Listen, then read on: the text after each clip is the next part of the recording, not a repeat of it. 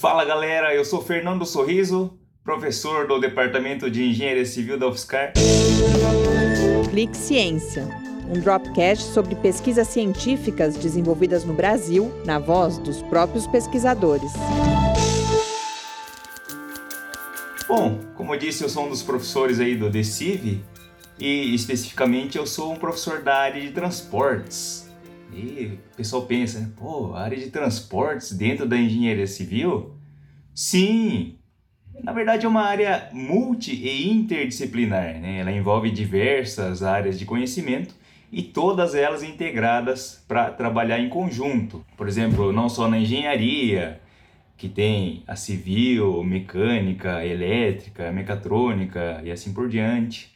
Temos também a questão das ciências médicas, né, prevenção e tratamento de feridos, por exemplo, num caso de acidentes, pessoal do direito aí com os aspectos legais, os pedagogos ou educadores, pessoal da administração pública, os policiais, então é uma área bastante ampla de conhecimentos. Dentro da engenharia civil, a gente tem algumas áreas aí de trabalho dentro da engenharia de transportes. Por exemplo, a engenharia de tráfego, planejamento urbano dos transportes. A gente tem a parte mais bruta, né, digamos assim, do sistema, que é a construção de rodovias, pontes, ah, os materiais utilizados em pavimentos. Então, nós no DECIV, dentro da área de engenharia de transportes, temos docentes em cada uma dessas linhas de pesquisa.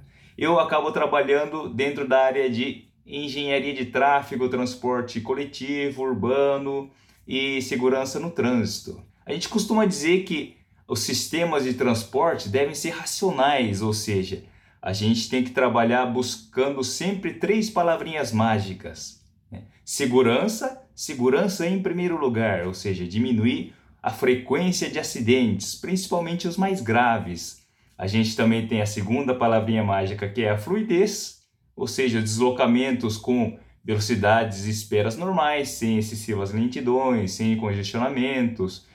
E a comodidade, ou seja, o conforto dos usuários, tanto dos modos de transporte motorizados como não motorizados. Ou seja, vias e calçadas revestidas, superfície regular, bom estado de conservação, a largura das faixas dos passeios, das ciclovias, né, todas elas adequadas, o projeto geométrico, né, as curvas confortáveis, velocidades adequadas e também uma sinalização apropriada. E é nessa linha da sinalização que recentemente desenvolvemos aí um projeto de pesquisa de iniciação científica dentro do Departamento de Engenharia de Transportes. O principal objetivo aí da sinalização do trânsito é organizar os veículos, como os pedestres mesmo, ou seja, as pessoas, disciplinando aí o movimento, sempre buscando as três palavrinhas mágicas: segurança, fluidez e conforto. Então a gente buscou aí uh, elaborar um índice de qualidade que avalie as sinalizações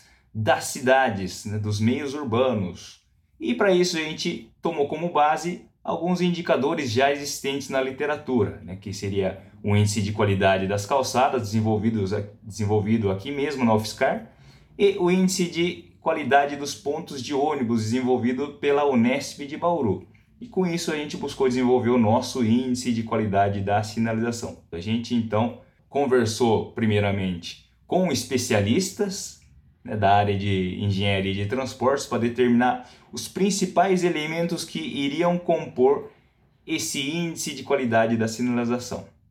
E a partir daí também conversar com a população e com os usuários para determinar qual seria o peso de cada um desses elementos, ou seja, quem teria, digamos assim, mais importância sob o ponto de vista de quem usa o sistema de trânsito. A partir daí foram desenvolvidas equações para a gente conseguir calcular scores, ou seja, notas para cada sinalização a ser levantada para determinar se ela teria uma nota, por exemplo, A, B, C, D, E o F, que corresponderia aos níveis de serviço excelente, ótimo, bom, regular, ruim e péssimo. Não só isso, né? O pessoal que a gente trabalhou junto aí, né? Os meus orientados de iniciação científica, Renato Graneiro e Pedro Barbosa de Oliveira, eles não só fizeram todos esses levantamentos de, de variáveis aí com os especialistas e com a população e fizeram as equações, mas também foram a campo para testar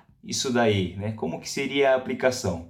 Então, eles escolheram o campus de São Carlos para fazer o teste desse, desse método aí, dessa proposta né, de avaliação da qualidade da sinalização de trânsito e eles conseguiram obter alguns resultados bastante interessantes. A gente conseguiu dar um início aí a algo que tem um futuro bastante promissor, né, que é buscar então né, identificar as sinalizações ah, onde se necessita manutenção, né, tem alguns desgastes, a placa ou a pintura está meio suja, então a gente precisa estar tá fazendo alguma manutenção e identificar também alguns locais onde seja necessária a substituição desses dispositivos aí de sinalização, dependendo do score, da nota, da qualidade que a gente encontra através desses métodos. Então, a partir dessa pesquisa aí, a gente consegue então trazer aquilo que a gente comentou no início do vídeo, né? sempre buscando fluxo de veículos, motorizados ou não,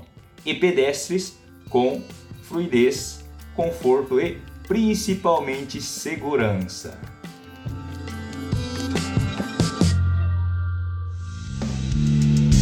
Ciência é uma produção do Laboratório Aberto de Interatividade para Disseminação do Conhecimento Científico e Tecnológico, o LAB, e do Centro de Desenvolvimento de Materiais Funcionais, o CDMF.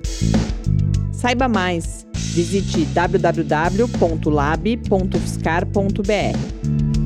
Apoio Fundação de Amparo à Pesquisa do Estado de São Paulo, FAPESP, e Conselho Nacional de Desenvolvimento Científico e Tecnológico, CNPq.